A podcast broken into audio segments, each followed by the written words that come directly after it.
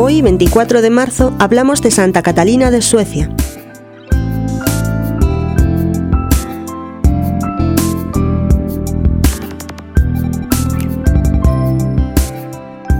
Catalina era hija de Santa Brígida, princesa de Nericia. Fue educada en el monasterio de Risberg en la más estricta obediencia y austeridad. Se dice que con siete años prometió a Dios que dedicaría todo su tiempo libre a orar, sin permitirse juegos ni diversiones mundanas. Muy joven contrajo matrimonio con el conde Edgardo por orden de su padre.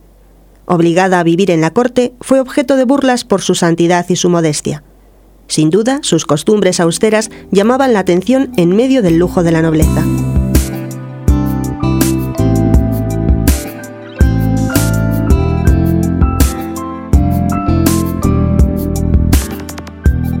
Cuando murió el padre de Catalina, Brígida marchó a Roma. Nuestra santa quedó viuda muy poco después, de modo que en el 1350 viajó a la ciudad eterna para vivir junto a su madre en la mayor de las austeridades, dedicadas las dos a cuidar a los pobres, a los enfermos y corriendo también graves peligros de toda índole que Catalina afrontaba con una decisión y una confianza en Dios que caracterizan su intrépido modo de ser estuvieron ocupadas también en conseguir que los pontífices aprobaran la Orden del Santísimo Salvador.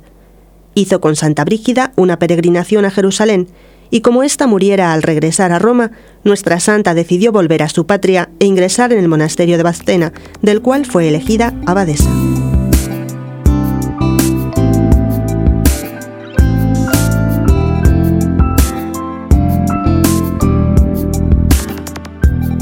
Santa Catalina solo abandonó los muros del convento una vez, en el 1375, y fue para acudir al Vaticano activar la aprobación de la orden y defender la causa de canonización de su madre.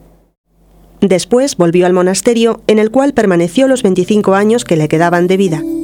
Murió en Bastena como un espejo de virtudes, y según la tradición, cuando murió, apareció una estrella sobre el convento que no dejó de brillar hasta que la santa fue enterrada.